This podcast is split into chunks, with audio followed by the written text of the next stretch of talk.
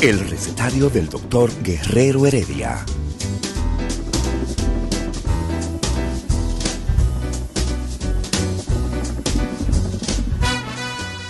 Una respuesta para cada pregunta. Una receta para cada problema. Ven a nuestra propuesta radial, amena, diversa y solidaria.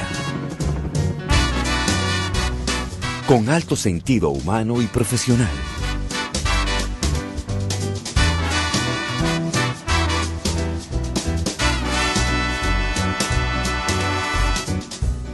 Buenos días. Bienvenidos al recetario del doctor Guerrero Heredia.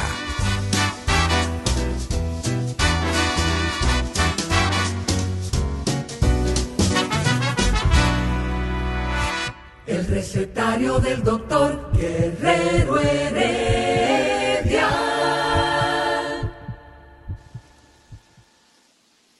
buenos días, muy buenos días. Inicia este recetario hoy viernes. Yo espero que este sea un viernes tranquilo. Hemos tenido mucha brincadera, mucha playa, mucho de todo en estos últimos fines de semana. Es justo que nos dediquemos a nosotros. Sí, a nosotros, porque cuando estamos en brincadera y en playa, generalmente no estamos en nosotros, estamos en maltratar nuestro cuerpo y nuestra salud.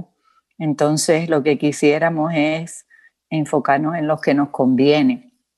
Habíamos prometido que hoy con Guillermo, el doctor Guillermo Santana, odontólogo. Buenos días, Lidia. Buenos días. Y el licenciado Eladio Hernández. Habíamos, nos habíamos comprometido a hablar sobre hipertensión arterial. Y yo viendo a Guillermo con su mascarilla, trabajando y... Estoy totalmente en bioseguridad porque estoy en mi consultorio. Exacto. Falta desechable eh, por paciente, mascarilla por paciente, que me pongo otra arriba, doble en estos tiempos, y este gorro desechable arriba de mi gorro, mi gorro habitual. Habitual. Sí. Eh, Tú sabes que aquí en Estados Unidos se está recomendando el uso de la doble mascarilla porque con las nuevas cepas, con las variantes que se están descubriendo, eh, hay que protegerse mucho, hay que protegerse mucho. Y nuestro país que tiene entrada de vuelos todavía habilitadas, y espero que sigan estando habilitadas, pero con las medidas de seguridad que, que nos protejan contra cualquier cosa. Entonces, aquí en Estados Unidos están tomando medidas verdaderamente eh, fuertes que pudieran ser muy efectivas porque aquí la situación no está fácil, igual que como en República Dominicana no está fácil. Nosotros eh, vemos los números, ah, que hemos mejorado, hemos mejorado, pero eso no quiere decir que, que podemos bajar la guardia. Ha habido mucha confusión con las pruebas y, y, en los aeropuertos se ha visto como todo está lleno. Eh, un poco más tarde vamos a hablar sobre estas pruebas, dónde hacérselas, dónde están rápido, eh, para ver si ayudamos un poquito al pueblo a, orientarse en este sentido. Pero, como lo prometido es deuda, Guillermo, eh, vamos a hablar de presión arterial. Y yo decía que viéndote a ti con tu ropa de trabajo, eso genera estrés, eso genera eh, presión, pero no es sobre esa presión que vamos a hablar, porque la presión del ambiente, la presión de las circunstancias, si pudiera el estrés eh, influir sobre, sobre la presión arterial, sobre la tensión arterial y hacer que suba. Ustedes en odontología también tienen muchas patologías que son inducidas por estrés porque a la cabeza me viene, por ejemplo, el bruxismo. Eso tiene que tener cosas anatómicas y, de otra índole, pero el estrés no sé por qué yo lo relaciono siempre con el bruxismo, con eso de que tú aprietas los dientes. El estrés, eh, básicamente, lo que pasa es que tenemos bruxismo consciente y bruxismo inconsciente. El consciente es el, que tú puedes... es el causado por el estrés. Exacto, y tú lo puedes tener, déjame ver si, si es lo que yo pienso. Estamos despiertos, Lidia, ¿eh? Ajá. Porque, oye, mira, mira qué interesante. Consciente e inconsciente. Porque no nos damos cuenta cuando estamos apretando los dientes en el momento del, del apretamiento, estando despiertos, porque estamos agitados del día, con un tapón, que no llego a la cosa y tengo un estrés por esto, y no nos damos cuenta que estamos apretando los dientes. Eso es consciente e inconsciente. Y el otro durante el sueño, que ya eso es hereditario. Ok, hereditario, wow. El Mira, hereditario, correcto. Tú sabes que a veces yo estoy leyendo o estudiando alguna cosa y me encuentro con que, wow, me duele la sien, me duele todo eso por ahí. Y es porque me lo he pasado apretando, eh, peleando, no sé con quién, con mi atención, con mi concentración, o simplemente llevando el estrés de que tú puedes estar leyendo, tú puedes estar estudiando y tus pensamientos se van a un montón de cosas que te han pasado en el día o que tienes pendiente, y todo eso se refleja en, en los dientes, es increíble. Y el daño que hace eso a, a nuestra salud de manera directa de manera directa. Pero, pero impresionante en, muchas, en muchos sentidos, pero tiene una, un componente terapéutico que resuelve el problema. Es un guarda, guard se dice en inglés, o placa neuromío relajante. Ay, sí, eso funciona. Yo, yo la uso para dormir. Y, ¿La tienes? Sí, y me han recomendado que en momentos como cuando esté estudiando y eso, que también me la coloque. Ay, ay, ay, pero bueno, vivir con ese bozal, pero hay que hacerlo porque si no, no se perjudica. A mis pacientes, realmente, Lidia, se llama placa porque es una plaquita que se pone como un retainer, como un retenedor, neuro del sistema neurológico, mío muscular, relajante. Realmente relaja. Los pacientes míos que tienen tratamiento para bruxismo y para apretamiento dentario, no pueden dormir sin su, sin su placa. Realmente, es así. Así mismo es. Le damos la bienvenida a Su Majestad Ilustre, el subdirector del recetario del doctor Guerrero Heredia, el afamado y nunca bien ponderado licenciado, licenciado Eladio Hernández, eh, nunca bien ponderado porque eres el subdirector y mucha gente lo tiene a menos, que si el pitufo, que si no sé qué. Pero yo le tengo cariño y respeto, mucho respeto, porque el Eladio se faja y ahí calladito como la hormiguita se mantiene y además se mantiene eh, tratando de, de, que haya un equilibrio, de que no se agreguen mucho las cosas. Mira que ayer en ese programa del doctor José Ramírez, donde se denunciaron cosas fuertísimas que están sucediendo en nuestro país con, con las ARS. Eh, Eladio, ahí la picha y yo te felicito, Eladio, por tu paciencia conmigo. A, propósito, eh, yo estoy escuchando esos piropos tuyos, pero eh, no se me olvida que el viernes pasado me mandaste a callar Eladio, tú eres rencoroso. Ahora sí, porque me está trayendo. Qué rencoroso este hombre, Dios mío. No, Eladio, pero eso fue. Encima de eso, encima de eso, debo referirme, porque como ya, ya casi es una costumbre con el problema del tráfico, ya uno no sabe qué, qué es lo que va a hacer. Eh, y estaba escuchando al señor Domingo Páez y al señor Ricardo Nieves insultando este programa. Pero eso sí son dos atrevidos. ¿Lo dijeron patillero otra vez? Pero esos son dos atrevidos. Peor aún. ¿Qué fue lo que dijeron?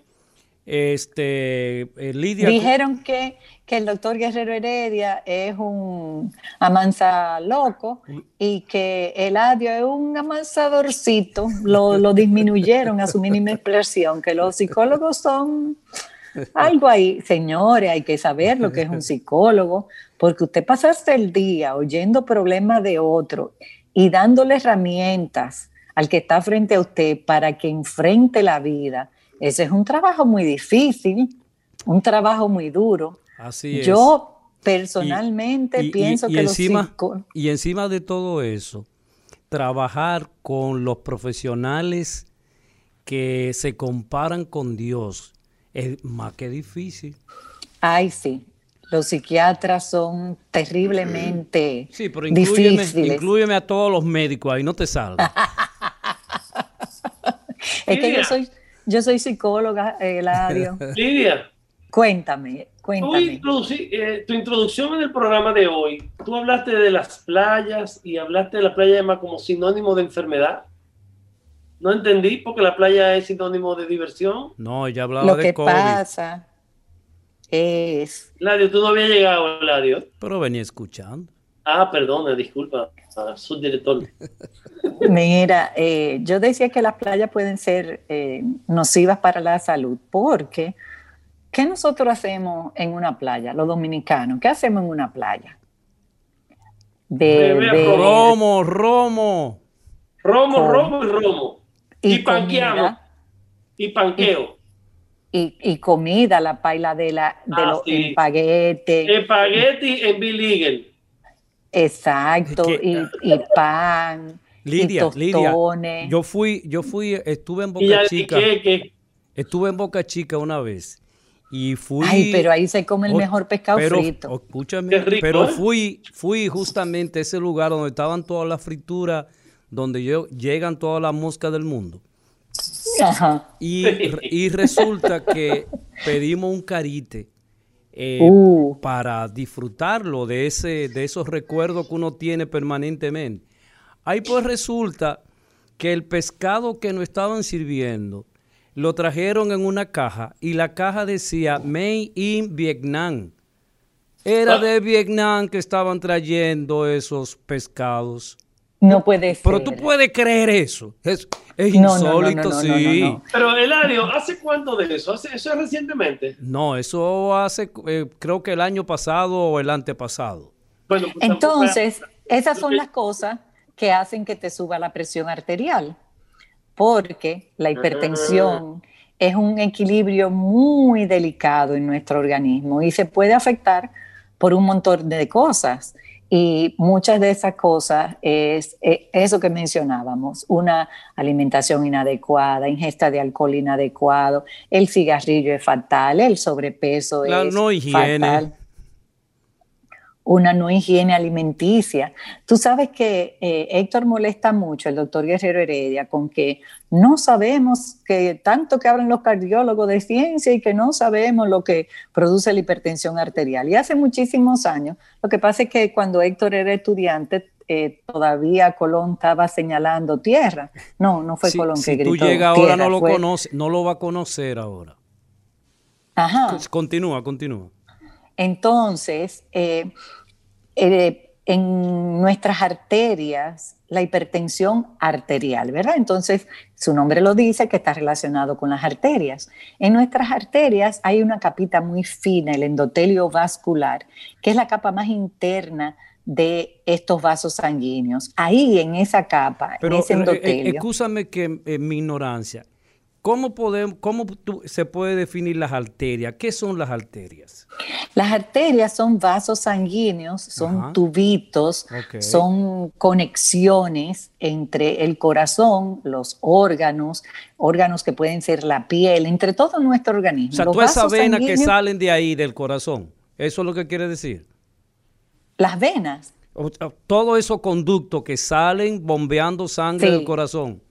Sí, todo eso son vasos sanguíneos. Hay arterias y hay venas. Entonces, sí, la, aorta, tú mencionaste, alguien mencionó la aorta o, yo no sé. la aorta es una arteria, es la arteria más grande que tiene eh, nuestro organismo y sale directamente del corazón. Entonces, esta arteria lleva la sangre a vasos más pequeños, vasos más pequeños que pueden ser eh, una ínfima parte de, de, nuestro dedito, dedito meñique, así tan, tan finitico, finitico, finitico, de este vaso tan grande y, grueso que sale directamente del corazón. Entonces, todos esos vasos sanguíneos tienen una capa en su interior que se llama el endotelio vascular. Endotelio.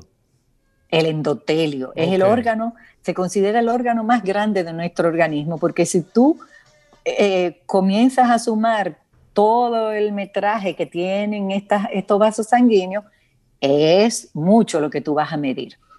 Este endotelio vascular produce sustancia, produce hormonas, que algunas son vasoconstrictoras. ¿Qué quiere decir eso? Que hacen que se contraiga eh, este vaso sanguíneo, que apriete, que expulse la sangre que tiene, y otras son vasodilatadora, o sea, que se relaje, que se abra ese vaso sanguíneo. Todo eso se produce en esta fina capita de, nuestro organismo. Y ese, ese eh, equilibrio entre lo que aprieta y lo que, lo que floja, lo que dilata, lo que constriñe, ese, ese equilibrio tan fino y tan delicado es lo que regula nuestra presión arterial. Pero Lidia, todo eso es eh, lo produce el sonido que nosotros escuchamos del corazón?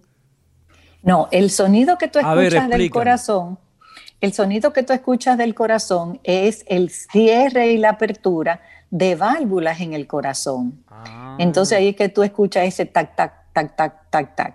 Eh, y se produce con la contracción, que es la sístole del corazón, cuando el corazón eh, aprieta para expulsar la sangre a esa aorta y que se vaya todo el organismo, y la, la diástole, que es cuando el corazón se relaja, cuando esos músculos cardíacos se relajan para recibir la sangre, que después van a, impulsar al organismo, a todo nuestro cuerpo, a todo nuestro sistema. ¿Con, qué lo podemos comparar eso, Lidia? Eso lo podemos...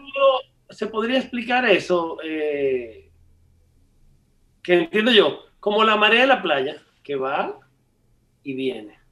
Pudiera preciosamente explicarse con la, con la ida y venida de, las olas del mar. No, pero no se aplica, no se aplica porque llega un momento en que eh, eh, la, el mar se, se introduce y luego aparece de nuevo. Ahí pero me Se retrae y vuelve. Lo podemos comparar con una bomba de una cisterna. Excelente. Con la bomba de una cisterna que eh, la bomba. Desde que tú abres la llave. Sí, la bomba ala para llenarse y después la, la expulsa a las tuberías de la casa. Eso mismo pasa con nuestro corazón y los vasos sanguíneos. Entonces, eh, la presión arterial tiene dos fases. La sístole, que es la, el número más alto, se representa por dos números. El más alto es la sístole cuando el corazón se contrae y la diástole cuando ya está relajado. El corazón y, esos vasos sanguíneos también. Ah, entonces, espérate Lidia, entonces cuando ustedes los médicos se dan cuenta cuando está alta la presión y cuando está baja la presión.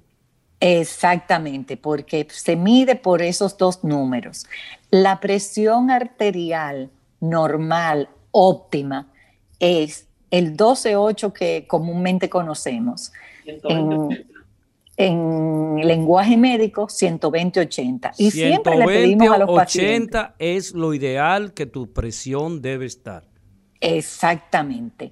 Eh, variaciones alrededor de este número que no van muy lejos, también es una excelente presión arterial. Nosotros le pedimos a los pacientes que no nos den el 12-8, porque es muy importante si es 128 sobre 86 no es lo mismo que 120 sobre 82.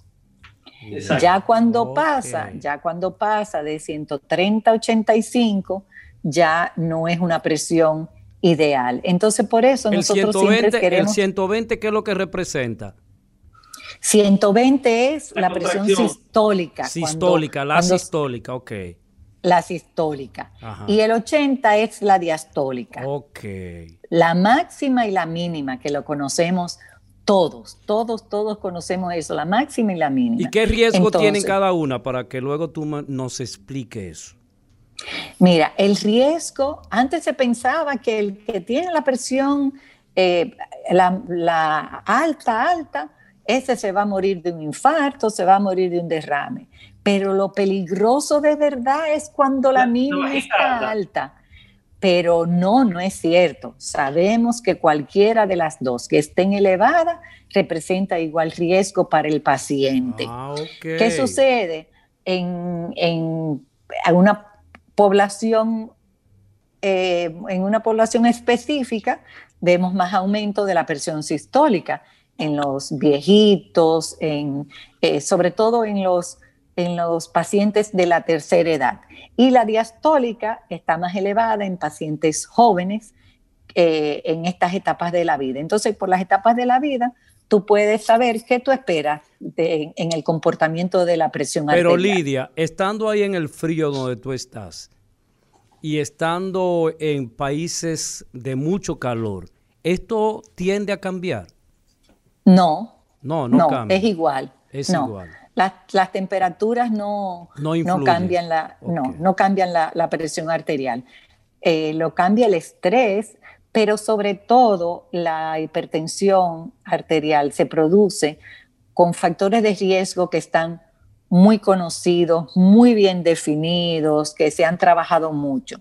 Y yo te mencionaba, hay algunos que podemos modificar y otros que no podemos modificar. Entre los que no podemos modificar está la genética. Tú no puedes cambiar quiénes son tu mamá, tu papá, tus abuelos, tus primos. Eso tú no lo puedes cambiar. Tú no puedes cambiar la edad que tengas por más cirugía plástica que te hagas. Tú tienes tantos años eh, desde que naciste hasta el día de hoy. Y el sexo, aunque tú te hagas eh, cambios que sea el sexo biológico con que tú viniste al momento de ese va a morir. Eso y con el que te vas a morir, eso hace que tú tengas algunas predisposiciones porque eh, las hormonas femeninas y las hormonas masculinas producen, eh, te confieren algún, algún riesgo y alguna protección. Entonces, esos son tres factores que no podemos cambiar como factores de riesgo en la hipertensión, en la presión arterial y en, en la producción de hipertensión arterial. Genética, que es la herencia, sexo y edad. Pero hay otros que sí son modificables, Eladio, y qué bueno que en una de las patologías más frecuentes alrededor del mundo, que es el aumento de esta presión arterial, la hipertensión, hay factores muchos que sí podemos modificar. Y te voy a mencionar algunos. Te voy a mencionar la, el sobrepeso, te voy a mencionar la diabetes, te voy a mencionar el cigarrillo, te voy a mencionar el alcohol, el estrés, el sedentarismo, que significa que tú no haces em, ejercicio. Y si tú te pones a ver, todos son factores de riesgo, son causas predisponentes para ser una persona que sufra depresión alta, son factores que podemos cambiar, los que podemos modificar, los que podemos mantenerlos en un nivel de normalidad. Lidia, este, yo eh, que a veces camino en el Mirador Sur. A veces, solamente a veces. A veces, porque... la ficha de... Mire, eh, el señor Guillermo Santana está pidiendo una ficha ahí. Este, Que le pongan atención, que está pidiendo ficha. Sí, se le, se le olvidó cerrar el micrófono. Disculpe. Eh, Entonces, tú me decías que a veces haces. Hay personas, hay personas que tú lo ves que llegan a las 5 de la mañana y todavía son las 8 de la mañana y están haciendo actividad física.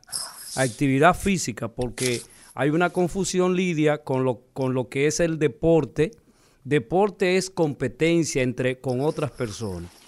Y actividad física es lo que nosotros hacemos para nuestra salud.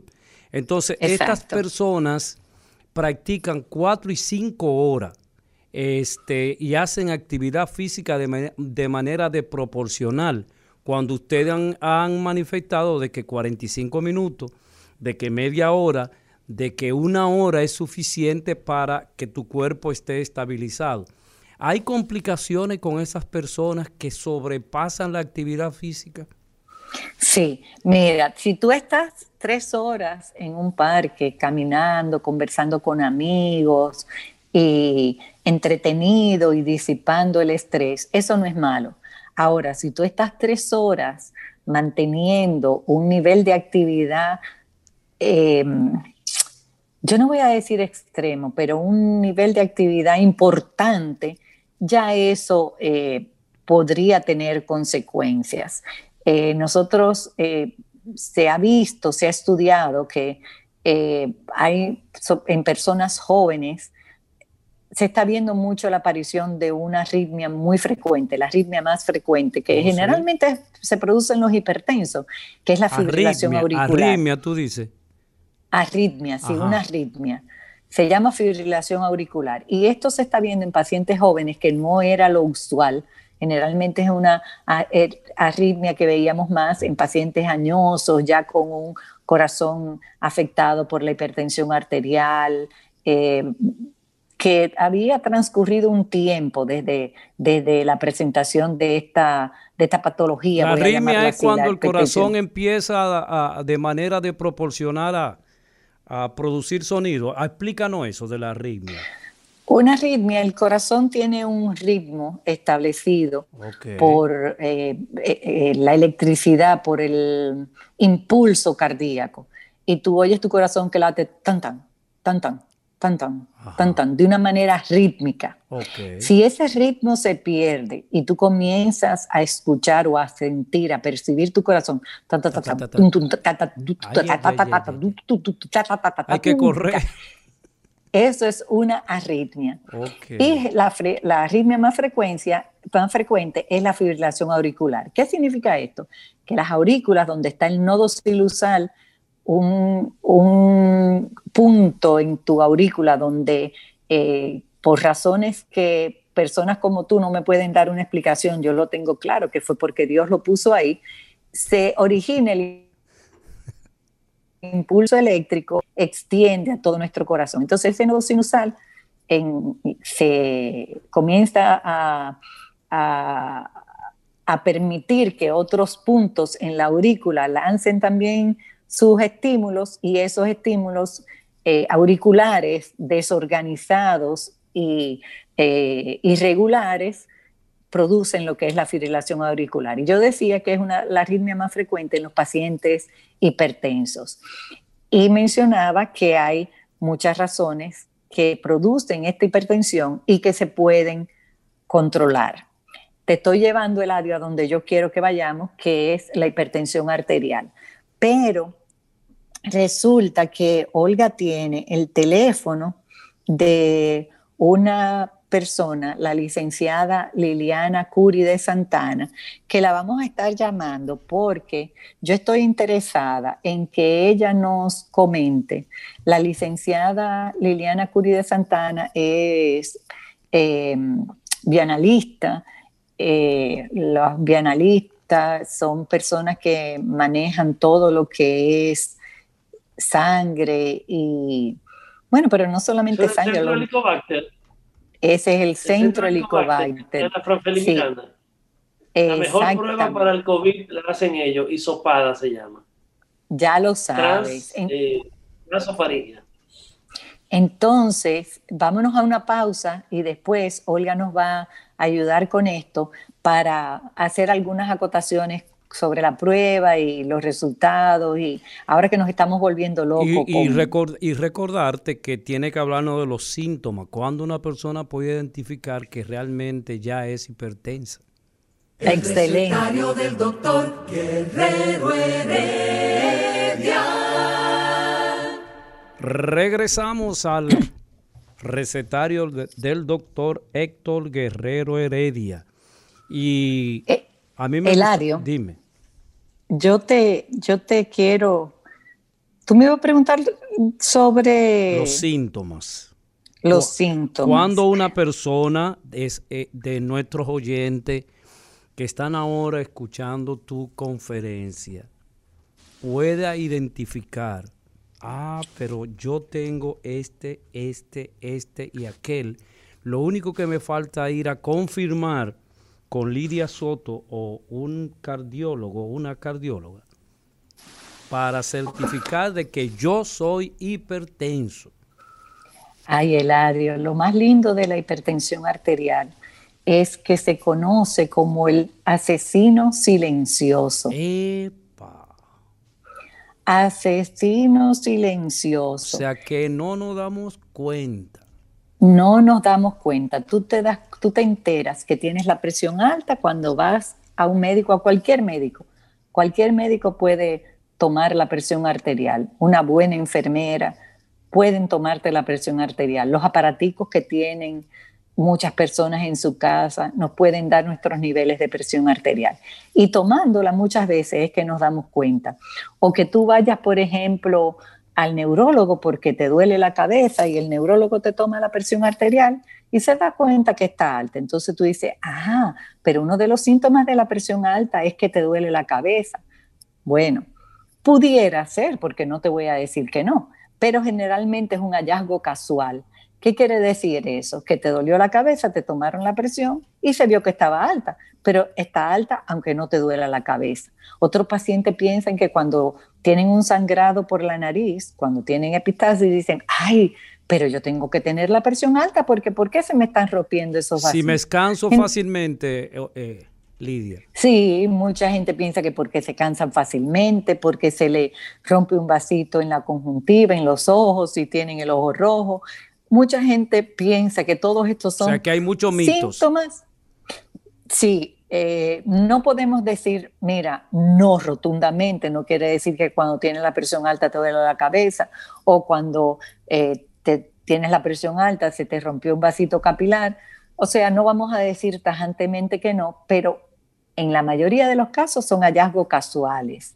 No tiene síntomas la hipertensión arterial y esto es lo que la hace más peligrosa. Tú andas por la vida con tu presión alta y esta presión alta tiene consecuencias porque la hipertensión arterial daña órganos vitales. ¿Cómo? Este daña órganos vitales y te voy a mencionar lo que yo considero hay tres que se llaman órganos diana, o sea, los órganos que son los que le gusta la hipertensión dañar, corazón, riñón y cerebro. Órganos eh, vitales. Vitales. Sin ellos no podemos vivir. Sin ellos no podemos vivir. Pero hay dos órganos que como a la gente le, le, le interesan mucho, dos funciones que a la gente le interesan mucho, que yo siempre le incluyo y por eso digo que son cinco. Uno es la disfunción eréctil y otro es la ceguera, porque las dos son condiciones muy tristes en la vida.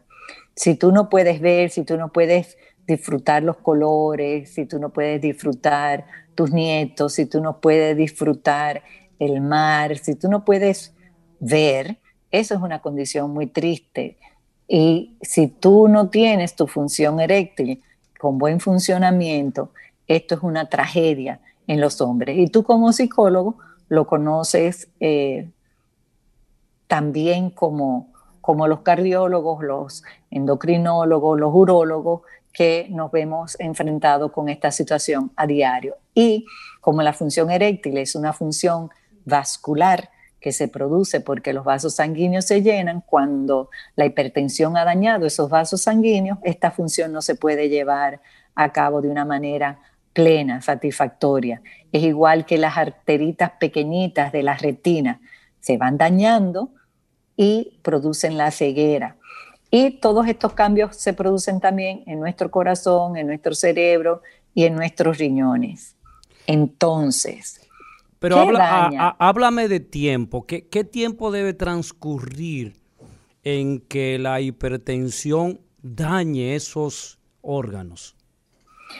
Mira, generalmente es eh, prolongado en el tiempo y tú puedes ver en esos órganos eh, eh, más sensibles, tú ves que se va, por ejemplo, el corazón, se va dañando, se va hipertrofiando, algunas de las paredes se van poniendo más gruesas porque tienen que el corazón que ejercer más fuerza para eh, expulsar esta sangre, entonces se va poniendo más grueso porque se está ejercitando más, vamos a decirlo de esa manera. En el cerebro, como son arteritas tan pequeñitas, vasos tan pequeños y tan finos, tú pueden irse eh, rompiendo a lo largo de tu vida sin que tú te enteres y un día pasa una catástrofe y se produjo un accidente cerebrovascular. Se rompió una más grande, se produjo el derrame cerebral y ahí se descubrió. Y cuando le hacen los estudios de imágenes del cerebro, se dan cuenta que ya hace un tiempo que venían habiendo algunos infarticos pequeñitos, aunque tú no los percibieras. Entonces, el tiempo puede ser largo, pero igualmente puede ser corto, porque los eventos agudos, que son el accidente cerebrovascular o el derrame, el infarto en el corazón, entonces el infarto agudo de miocardio, esos son eventos agudos. También puede producirse en un infarto en, tu riñón, pero generalmente el daño en el riñón es de otro tipo, es un daño vascular de, tejido eh, renal. Entonces, eso se toma tiempo, pero lo agudo puede ser en cualquier momento, en, cualquier persona. Lidia. sí, sí, continúa. No, no, que debemos evitarlo, tanto el agudo como el que es crónico, el que va eh, transcurriendo en el tiempo, el que se va formando en el tiempo. Pero me, gusta que tú me preguntas, porque tus preguntas siempre son interesantes. La, hipertensión arrastra a la diabetes o viceversa. La diabetes arrastra a, la, a esta condición porque se ha establecido que el 35%, según algunas investigaciones realizadas por ustedes, es hipertensa en República Dominicana y que aproximadamente un 15% de la población es eh, diabética. ¿Qué relación hay entre cuál ala a la otra? Eh, puede ser inversamente proporcional y directamente estructuralmente y contrario a la verdad y te vas y nunca tienes la respuesta, ¿entendiste? puede ser en cualquier orden, el Eladio, pero generalmente el diabético es hipertenso y el hipertenso tiene o una predisposición eh, o una intolerancia a los hidratos de carbono o eh, algo que lo va a llevar a ser diabético. No sabemos, eh, no te puedo definir, en, en cinco pacientes la diabetes va a ser primero y en cinco pacientes la hipertensión va a ser primero. Están íntimamente relacionadas, al igual que los trastornos de los lípidos, los colesteroles altos, los triglicéridos altos, o sea, eh, son desórdenes que están muy relacionados. Y eh, todos ellos producen daño en el endotelio vascular, entonces por eso es que se relacionan unos con otros. En el paciente en sobrepeso hay un hiperinsulinismo y ese hiperinsulinismo, esta eh, insulina aumentada y de baja calidad, daña también nuestro endotelio vascular. Entonces, si tú te pones a ver, son, son el, cigarrillo. El cigarrillo es uno de los mayores asesinos que tenemos de endotelio vascular. Y hay personas que me dicen, pero ¿cómo es que el cigarrillo afecta la vida fértil de una mujer? Bueno, porque afecta el endotelio vascular y donde tú no tienes vasos sanguíneos. Entonces, todo está afectado, todo está interrelacionado. Espero que eso haya contestado tu pregunta. Y, y si deja, si deja más inquietudes, me encantaría oírla. pero, Tú sabes que yo le... Dime. Que, que, recordando a nuestro entrevistado la semana pasada, el doctor José Rodríguez, él apuntaba, eso me ha, me ha venido sonando en mi mente para encontrar esa, esa investigación que nosotros los dominicanos tenemos una predisposición a la diabetes.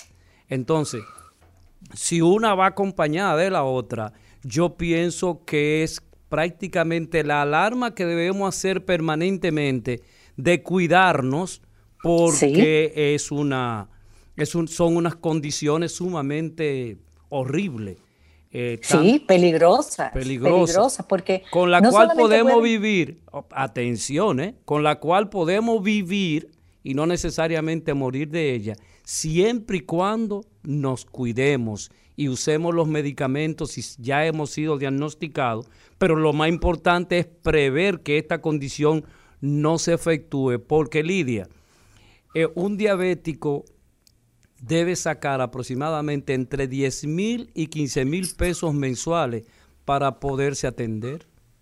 Exactamente. Y sobre todo, eh, lo importante, tú dijiste que tenemos que, cuidarnos, sobre todo que con una dieta adecuada, una alimentación adecuada y el ejercicio adecuado, eso simplemente pueden ser los medicamentos gratis. Los medicamentos gratis frente a la hipertensión, frente a la diabetes, frente al sobrepeso. Simplemente tú ocuparte de tu vida. Así es. Ocuparte de tu vida. Y, y esto va a influir en tu calidad de vida. Porque tú te puedes pasar 30 años siendo diabético 30 años siendo diabético. Y si tú estás haciendo el ejercicio y comiendo adecuadamente, vas a tener una vida muy diferente al que no lo está haciendo. Tú querías preguntarme algo, sí, Guillermo. Ah, y Lidia, eh, eh, parece que... dime, dime, dime. No, no, no, no. Dime, Guillermo. Mira, eh, cuando tú hablaste de los hipertensos, lo que es hipertenso, eh, el hipertenso puede ser solamente hipertenso diastólico o hipertenso sistólico. O tiene que ser hipertenso de ambas. Eh, no, con que una, con que una de las dos esté eh, elevado, ya tú puedes diagnosticar la, hipertensión. No tienen que ser los dos números. Ok, o sea, pues una persona, que tú hablaste que los hipertensos diastólicos son más los jóvenes y normalmente Se ve más en los, jóvenes. Los sistólicos son más adultos.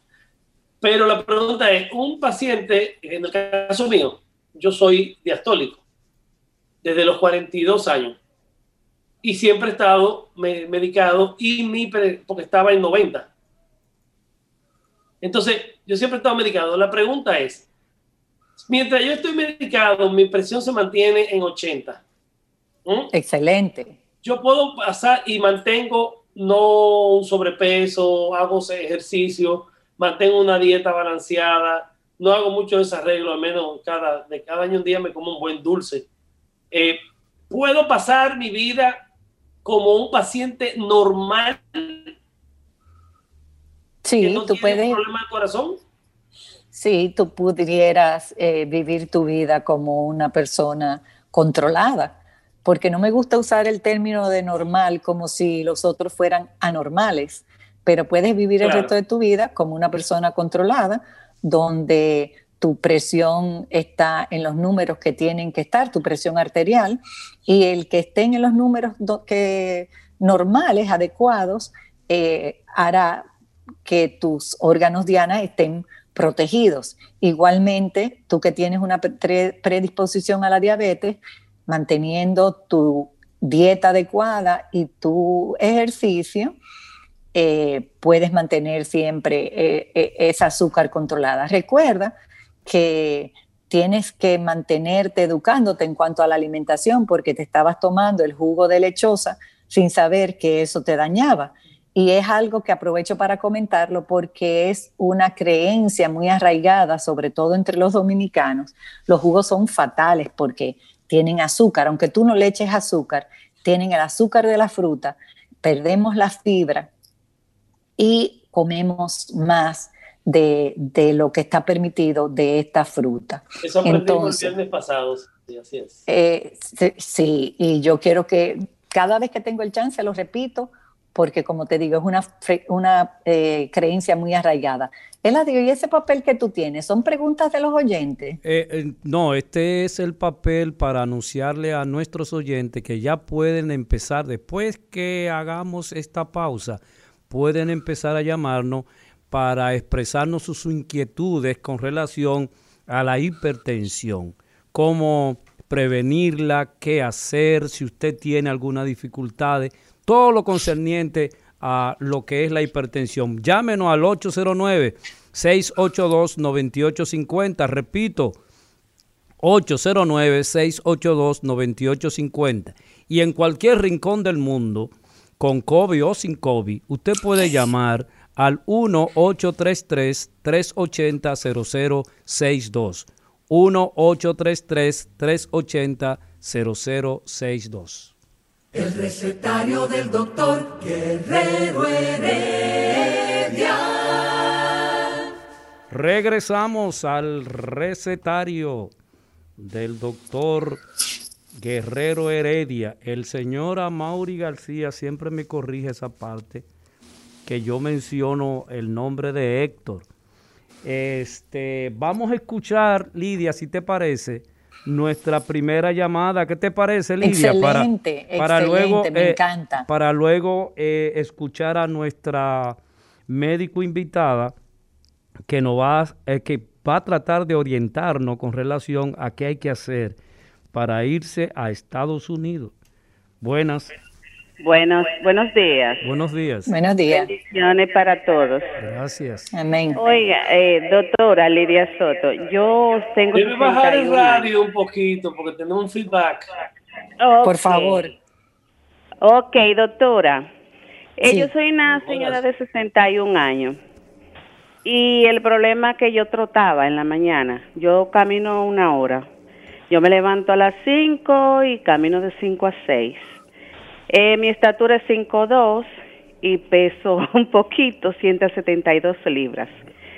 Pero que tengo mucho busto y los brazos míos son un poquito exagerados. Por eso viene ya de lo genético, de lo Sí, sí, sí. Entonces, cuando yo trotaba, mi presión me subió a 150, 100.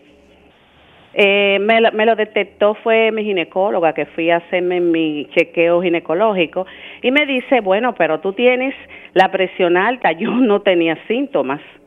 Y cuando dejé de trotar, mi presión se mantiene en 120-80, no uso medicación. ¿Qué usted me dice?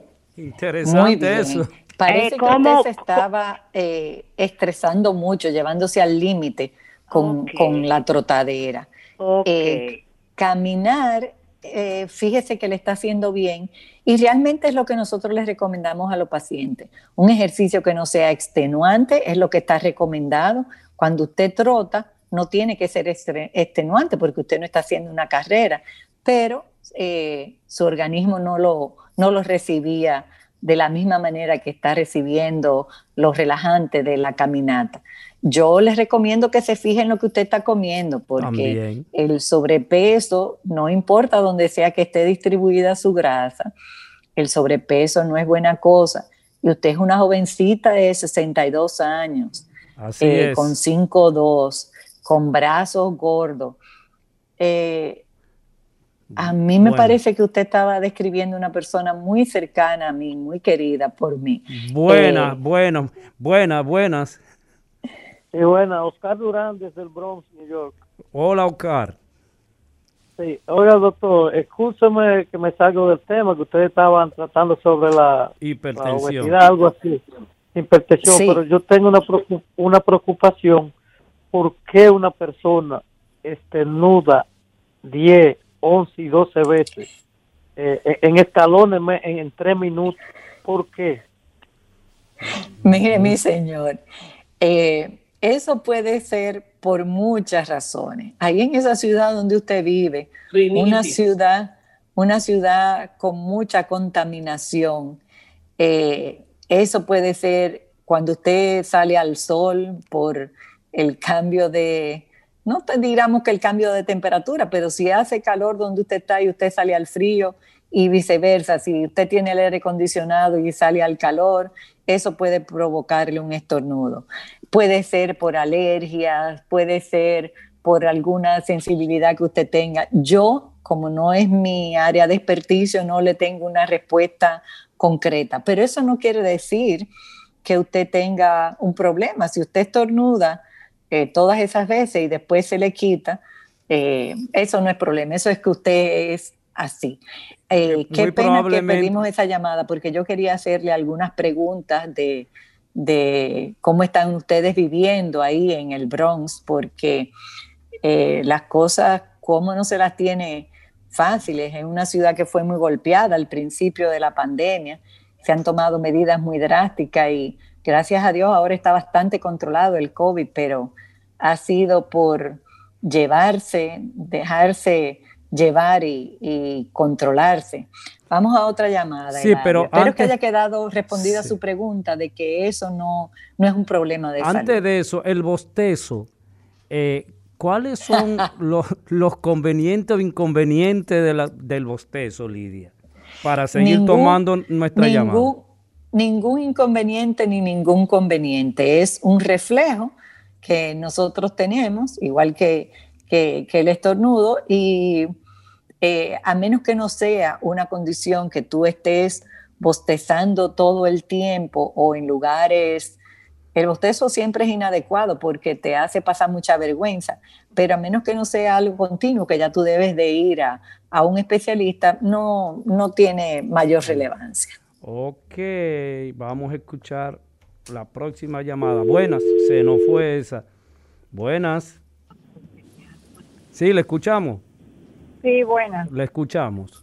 Ok, eh, no, yo quiero eh, hacerle a la doctora una pregunta, eh, porque yo nunca he tenido, o sea, yo tengo 58 años, tengo un peso de 127 libras, pero yo, nunca he tenido presión alta, pero sin embargo yo tengo una condición, como le llama, yo, yo fui una especialista, lo que tiene que ver con la electricidad y que del corazón, de verdad, no recuerdo cómo se llama, porque a través, una, me da arritmia, mucha arritmia en un momento determinado y a través del electro salió eso, pero de verdad, no recuerdo cómo se llama, a lo mejor la doctora me lo puede decir, pero yo tengo tiempo ya que no me da, pero yo no sufro de presión alta, o sea, yo no soy hipertensa. sí, eh, la, la arritmia y la hipertensión no es lo mismo, son dos cosas completamente diferentes. Como usted dijo, la arritmia está relacionada con la electricidad, con la forma como se conduce la electricidad en el corazón.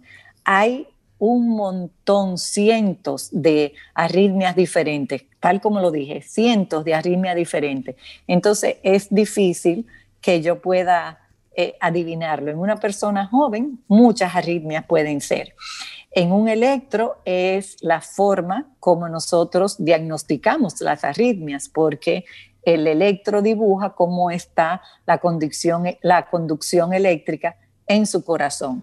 Pero tiene usted que tener muy claro, arritmia e hipertensión arterial son dos cosas completamente diferentes. Puede haber una persona que sea hipertenso y que tenga arritmia, y la hipertensión puede llevarlo a una arritmia, pero no es lo mismo una cosa y la otra. Usted tiene 58 años, 127 libras, no me dijo su estatura, pero parecería eh, que está muy bien en peso. Manténgase así, haga su ejercicio, coma adecuadamente. Hay otra pregunta que teníamos eh, en el chat, Eladio, y es que si hay algunos alimentos que favorecen al control de la presión arterial. Y sí, las frutas y los vegetales tienen, las hortalizas, tienen algunos microelementos que ayudan al control, a que la presión se mantenga en niveles adecuados. Entonces, perdón por la perra que está ladrando, no sé si se escucha eh, de una forma que moleste, eh, pero imagínense cómo uno controla eso. Eh, y igualmente hay otros que perjudican, como son el exceso de sal. Entonces, tenemos que mantener un consumo adecuado de sal y un consumo adecuado de hortalizas, frutas y verduras. Dime, Ladio. Lidia, ¿puede una persona eh, sufrir, como dice el pueblo, un ataque al corazón teniendo una actividad sexual? Sí, pudiera esto suceder. Si ya tú tienes eh, una patología de base en tus arterias, en tus vasos eh, sanguíneos, eh, tú puedes tener un, un, infarto en el momento del acto sexual, porque esto representa un esfuerzo para el, el, corazón y todo lo que es tu sistema cardiovascular. Por eso es para los viejitos, supongo. No, también para los jovencitos. Hay ah, jovencitos que han abusado de alcohol, de otras drogas, de, de cigarrillo o de sustancias como el Viagra. Sobrepeso también. Sí, también el sobrepeso y todo esto puede dañar, va a dañar tu, tu, endotelio vascular y producirse un infarto. Entonces, no tiene que ver con la edad. Ok. El recetario del doctor Guerrero Heredia. Lidia, eh, eh, tenemos el panel eh, sumamente lleno y antes de nosotros seguir escuchando a nuestros oyentes, a mí me gustaría que tú nos dijeras cuáles son los tratamientos desde el punto de vista médico, desde el punto de vista farmacológico, para este asunto de la hipertensión? Hay un montón de tratamientos farmacológicos para la hipertensión. Hay al menos seis familias de medicamentos para, para bajarla. Por ejemplo, eh, de toda la vida la gente ha escuchado eh, medicamentos. Voy a mencionar el atenolol porque o tú lo has tomado o lo ha tomado alguien en tu familia, tu abuelita, tu tío, tu, mamá, tu papá, alguien puede haber usado estos medicamentos que tienen años en el mercado, que siguen siendo efectivos, pero cada, cada vez van saliendo moléculas más, más afinadas, que tienen menos eh, incidencia en el metabolismo y nosotros tenemos la familia de los betabloqueantes, nosotros tenemos los inhibidores de la enzima convertidora de la angiotensina. lo voy a decir con, con siglas. Nosotros tenemos los betabloqueantes, nosotros tenemos los IECA, nosotros tenemos los ARA2, nosotros tenemos los, los calcioantagonistas, nosotros tenemos vasodilatadores, nosotros tenemos eh, eh, diuréticos, Uy, debí de decir los diuréticos antes. Y dentro de los diuréticos tenemos varias familias. Entonces, eh, hay un montón de medicamentos. La hipertensión no debería de estar sin controlar en ningún paciente porque la conocemos muy bien y es muy fácil de diagnosticar, es muy fácil de darle un seguimiento. ¿Por qué no hay personas que no están bien controladas en el mundo. Tú mencionabas que nosotros tenemos un 30% de, de, la población que es hipertensa y esto pasa eh, así igual en casi todo el mundo. Y lo curioso y lo, lo, preocupante es que de esta población tan alta de hipertensos alrededor del mundo, casi la mitad no sabe que son hipertensos porque no han ido a, a chequearse, a medir su presión arterial y de los que sí lo saben, la mitad no están bien controlados. Y tú dices, pero ¿cómo no están bien controlados? Si estoy oyendo que hay un montón de medicamentos, y he oído que algunas, eh, algunos alimentos nos pueden ayudar a controlarla, que el ejercicio nos ayuda a controlarla. ¿Cómo es posible que no, no, no estén en un control adecuado muchos de estos pacientes? Bueno, eh, hay muchos pacientes que no están adheridos a a, su tratamiento. Y recuerda que yo he mencionado tres puntos en el tratamiento, la alimentación, la actividad física y los fármacos. Entonces, ¿hay algún punto de estos tres? Y alejarse del estrés. Porque el estrés tiene incidencia sobre nuestra salud en todos los aspectos. La hipertensión no escapa a los efectos del estrés. O sea, un, estrés que tú no sepas manejarlo va a afectar tu salud cardiovascular. Y fíjate que dice, que yo dije, un estrés que tú no sepas manejarlo. ¿Qué significa esto? Quiere decir que, que, la que el estrés se puede manejar. Sí. Y un día yo voy a entrevistar al doctor licenciado subdirector Eladio Hernández sobre el control del estrés. ¿Qué nosotros, qué herramientas nosotros tenemos para el control del estrés? Pero, por ejemplo, en esta conversación así, simplemente yo te puedo decir que salir a caminar puede ser una forma de tú manejar el estrés. Pero, por ejemplo, desde ese punto de vista médico, eh, tú has aportado eh, una gran cantidad de medicamentos y procedimientos para eh, controlar, mejorar y o estabilizar la, la hipertensión.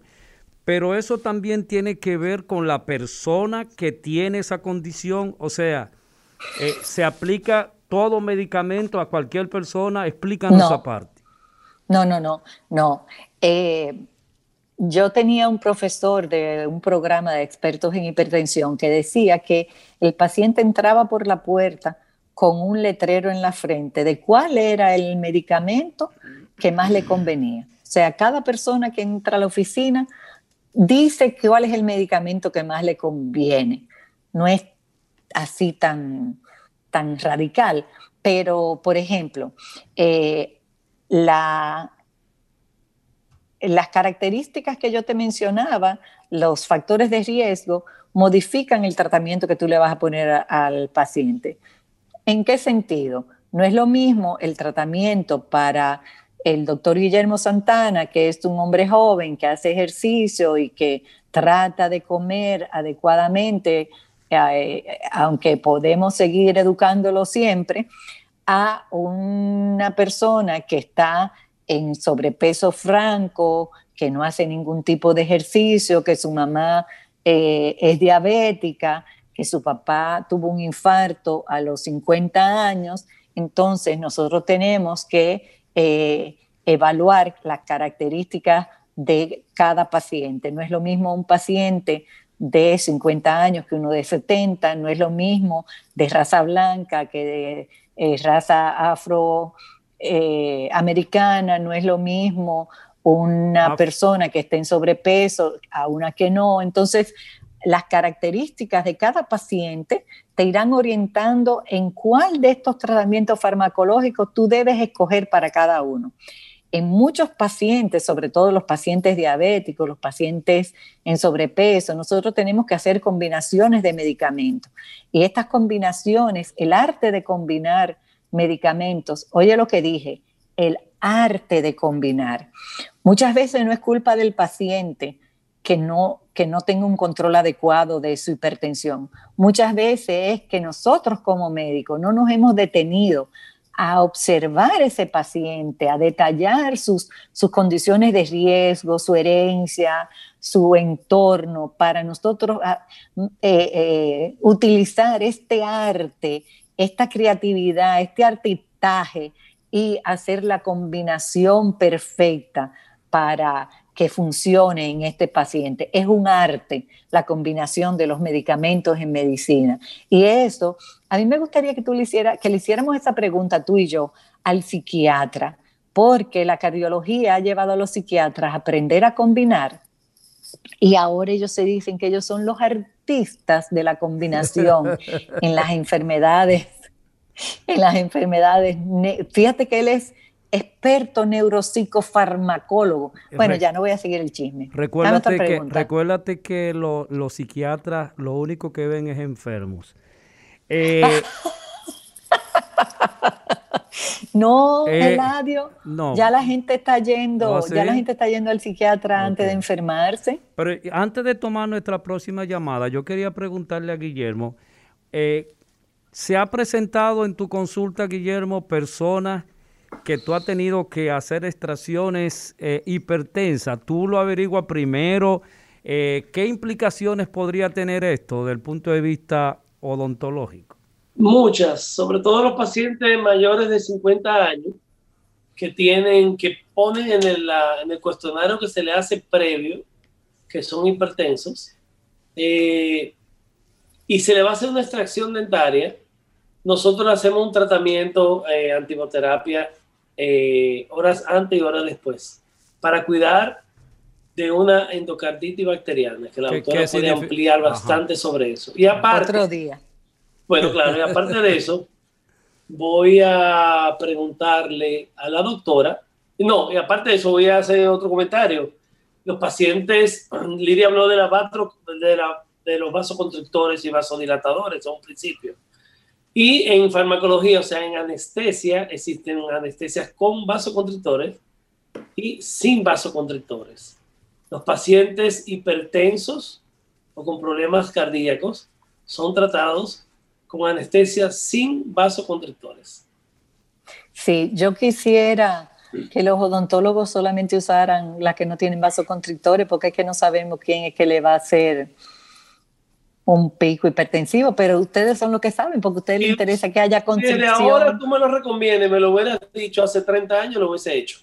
Porque yo soy muy meticuloso con eso. Y con tu experiencia y tu sabiduría, yo elimino las anestesias con vasoconstrictores desde hoy. Wow. Oh, wow. Wow, wow, yo, quería, Lidia, eh, Momento. porque estamos hablando de este tema tan interesante de la hipertensión, y comentar, eh, comentar sobre un escrito que vi que salió en el periódico y en todas las redes, de una famosa influencer brasileña que murió joven, ella es joven, ya menos de 30 años, ella tenía sobrepeso y murió por el COVID, pero lo, lo, lo, están haciendo eco porque ella insistía en que no le hicieran caso al COVID y que salieran y que bebieran y que comieran y que no sé qué.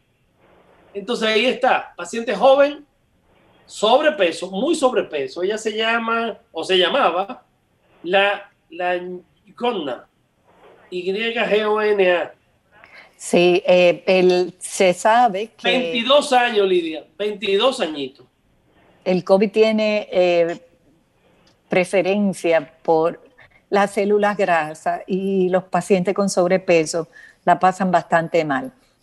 Y ese es un problema que ha habido con el COVID, que ha habido una corriente que dicen que es una gripecita, que no le tengamos miedo. Afortunadamente a la mayoría de los pacientes le va a dar como una gripecita, pero como no sabemos ¿Cómo nos va a dar? Tenemos que cuidarnos. Yo no sé cómo me va a dar al COVID si me da. Tú no sabes cómo te va a dar a ti si te da. ¿Tú te imaginas en, en nuestro ancianito querido Eladio Hernández que lo agarre el COVID? Yo no me puedo vamos, vamos, vamos a escuchar nuestra próxima llamada y obviar eso que acaba de decirle. Buenas. Buenos días eh, a los dos, doctora. Una pregunta. Yo casualmente estoy ahora mismo pasando por una pequeña crisis de hipertensión. Tengo 48 años. Eh, fumo. fumo. Mm. Y hereditariamente de padres hipertensos. Mi padre tuvo hasta operación, claro, preventiva, pero corazón abierto. Eh, y un hermano mayor también, medicado hipertenso. Yo tengo varios meses que me detecté la hipertensión. Fui a hacerme un chequeo porque ya estoy en la menopausia hace un año y algo. Y no me sentía bien porque me dolía, yo estaba medicada ya, un medicamento de 80 miligramos y un diurético de 12.5. Pero hace unas semanas me estaba sintiendo otra vez como que me había subido porque me da un dolor, un pequeño dolor de cuello. El cuello me pone pesado. Y me sentía la cabeza, como le dice uno en el argot popular, como la cabeza como mala pero no dolor de cabeza. Entonces fui donde mi cardióloga y todo eso, ella me cambió el medicamento, me lo subió a 160 en vez de 80, pero me mandó a hacer toda la analítica, me, dicho me la hice hoy, estoy esperando los resultados, tengo 180 libras. Ese, esa molestia del cuello a mí me preocupa, me asusta, eh, y como se me pone la cabeza así, vana, ¿qué podría hacer eso? A mí me preocupa esas 180 libras, eso me asusta a mí me asusta las 180 libras, no, no me asusta la molestia que usted tiene en el cuello y la cabeza. Entiendo que a usted le preocupe, porque como usted no, no, sabe de eso, eh, eh, como médico quiero decir, discúlpeme, eh, es normal que lo que usted siente sea lo que más le preocupa. la obesidad es una enfermedad oiga la palabra que yo dije, una enfermedad, no que lo digo yo, lo dicen los, los estudios, los, que, los estudiosos, es una enfermedad, ya no es una condición, es una enfermedad el sobrepeso, que usted no la siente, porque como usted ha ido engordando poco a poco, usted no se da cuenta.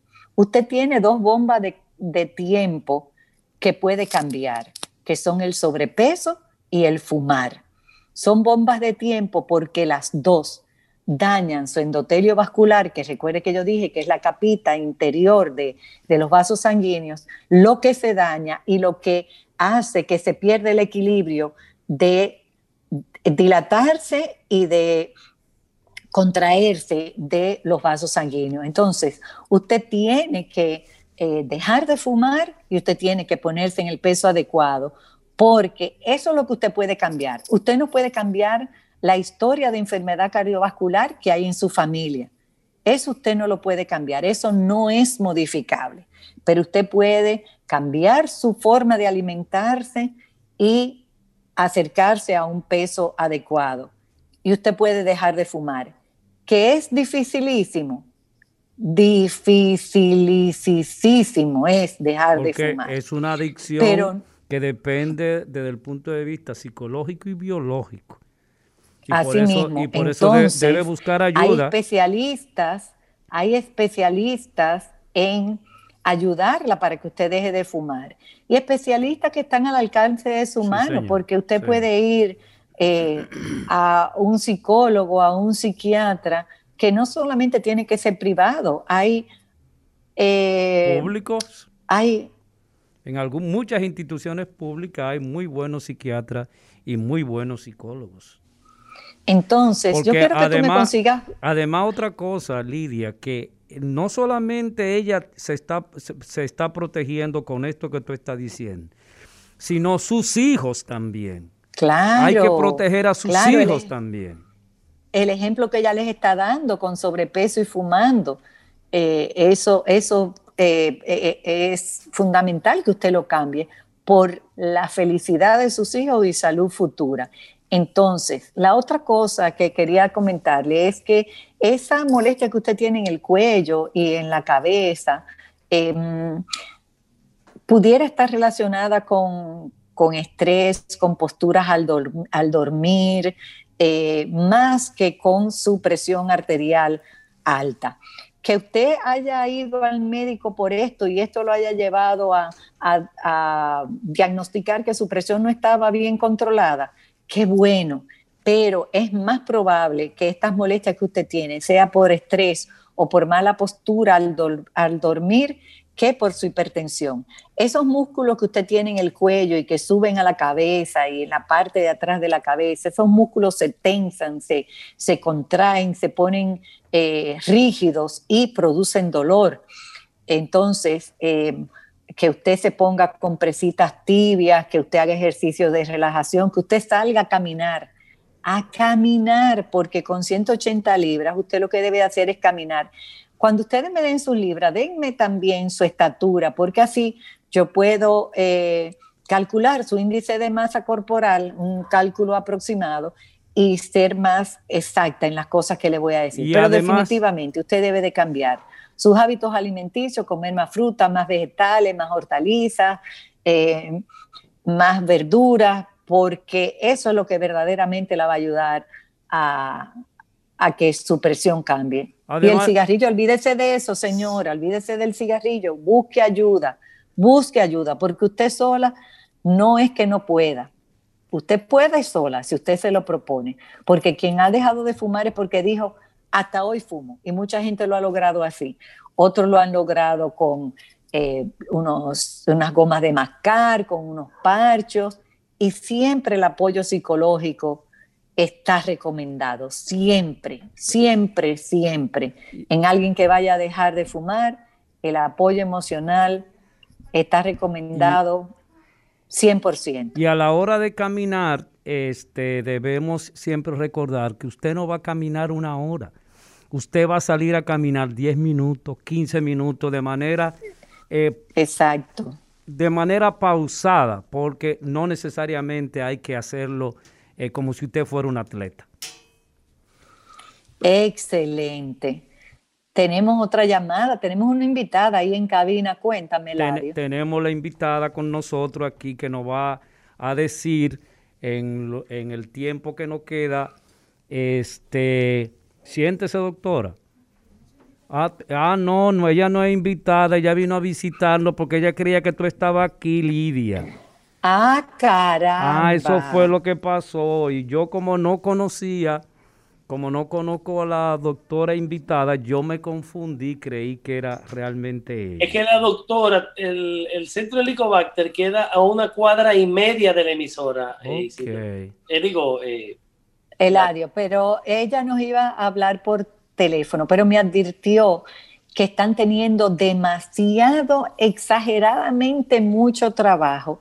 Recuerda, Eladio, que los aeropuertos están llenos de gente eh, varada y fuera de eso, que no sean los aeropuertos, nosotros en República Dominicana tenemos una gran cantidad de casos de COVID y además de una gran cantidad de casos, una gran cantidad de preocupación. Así como hay personas que no se están preocupando por el coronavirus, que no le están eh, dando el peso que tienen, así hay una cantidad de personas que están sobre preocupados y que quieren hacerse prueba todas las semanas y, para estar seguros de que, no, han contraído el virus.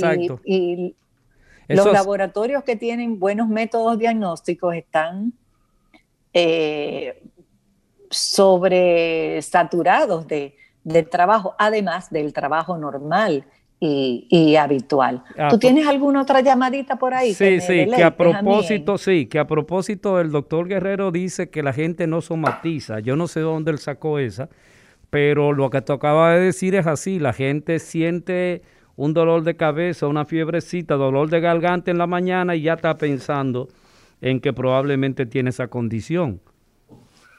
Exactamente. Tú eres el que tiene razón. Tú sabes que Buenas. Eh, sí, buenas, doctor Eladio, desde Massachusetts, Atiles Méndez. Hola, ¿cómo estás? Muy bien, doctora Soto, qué privilegio. Yo tuve el placer de servir a la Facultad de Ciencia Morfológica del 82 al 87 como estudiante becario de Soldevila, ahí en FAPROAS. ¡Wow! ¡Wow! ¡Wow! qué, qué lindo lo dice, privilegio claro, Soldevila, el doctor Camacho, Tineo, Hogando, esa gente fueron como mis, padres a la edad de 19 años mientras estudié. Oiga, doctora, este, el síndrome de Brugada, ¿qué, qué es eso? ¿Qué tan complicado? Explíqueme sobre eso si usted tiene eh, documento. Sí, el síndrome de, de Brugada es una eh, ¿cómo yo le diría a usted? Es un trastorno de la conducción eléctrica eh, del corazón. Eh, ¿Usted lo está padeciendo? ¿Por eso le preocupa? Me, me, me, me hablaron sobre eso, pero en un, me dejaron un día extra. Al siguiente día de, de realizarlo, dijeron que ya estaba bien. Pero imagínese, uno queda medio sospechoso. Sí, mire, es un, como le decía, es un trastorno eh, de la conducción eléctrica y a mí me interesaría entrevistarlo a usted en vez de, yo responderle. ¿Qué, usted sintió que lo llevó a que le diagnosticaran el síndrome de, brigada, de Brugada? ¿Un cambio en su ritmo? ¿Usted sintió? ¿Qué usted, qué usted notó? Yo qué pena que tan tarde. Eh, Dígame, ¿qué usted sintió? Me estaban haciendo, eso fue como eh, paralelo, no fue por eso que yo fui. Yo tuve estaba como cansado y así, eh, un tipo como de decaimiento, entonces coincidencialmente ellos ah, encontraron eso, obviamente para mí fue primera vez, yo nunca había, había oído eso. Exacto, y además es mi un presión, mi presión siempre, mi presión siempre, doctor, ha sido 118, 70, 68, 70, pulso bajito, 50 y algo, o sea que yo lo pongo suave, aparte de que cuando la esposa me abre la boca, ahí sí yo me acelero. Mire, usted, igual que eh, el oyente que nos llamó hace un rato, que la señora, eh, la presión y la, y la arritmia no, es, no tiene uno que ver con lo otro. O sea, pueden estar totalmente divorciados. Vamos a tomar un día para hablar de, de las arritmias. El síndrome de Brugada puede ser una arritmia eh, es una arritmia importante, eh, tiene algunos componentes que pueden ser eh, hereditarios y puede ser, em, en algunos pacientes puede dar al traste con su vida. Entonces, eh, todas las recomendaciones que le dieron, por favor, llévelas al pie de la letra. Dígale a su, a su esposa que no que no le hable duro, que no pelee. Las mujeres... Ay, sí, ella está oyendo. ella la está oyendo, doctora Ay, sí, vamos a avisarnos, sobre todo en estos días de encierro. Ustedes que están, bueno, ustedes están en Massachusetts, no sé cómo. Con un frío, de madre. Mucho frío, pero. Eh, eso, eso, eso lleva al encierro. Mire, mi señora, pásele la mano, dele una sonrisa, regálese usted una sonrisa y regálesela a su marido y usted verá cómo las cosas eh, van, van, mejor. le prometo, yo soy evangélico, le prometo doctora, oiga que vamos a hablar doctora, yo soy evangélico y me deleito escuchando a Héctor y a Eladio, porque imagínense, nuestros mejores amigos. Muchas gracias. Pero eh, a propósito, yo creo que hay mucha verdad. ¿eh? Puede, eh, y más ahora en estas condiciones de pandemia, puede elevar la hipertensión, la discusión dentro del hogar. Aquella señora que nos dice, y mira, se va a cumplir el asunto de la renta. ay, ay, Eladio, qué difícil. La hipertensión no hace que tú te pongas más irritable. No. Eh, no, pero el encierro, el roce diario eh, con la misma gente. Y tú estás viendo un, y tú estás viendo un juego de baloncesto y ella te pregunta, ¿y tú qué estás haciendo? Y el marido le dice regularmente nada.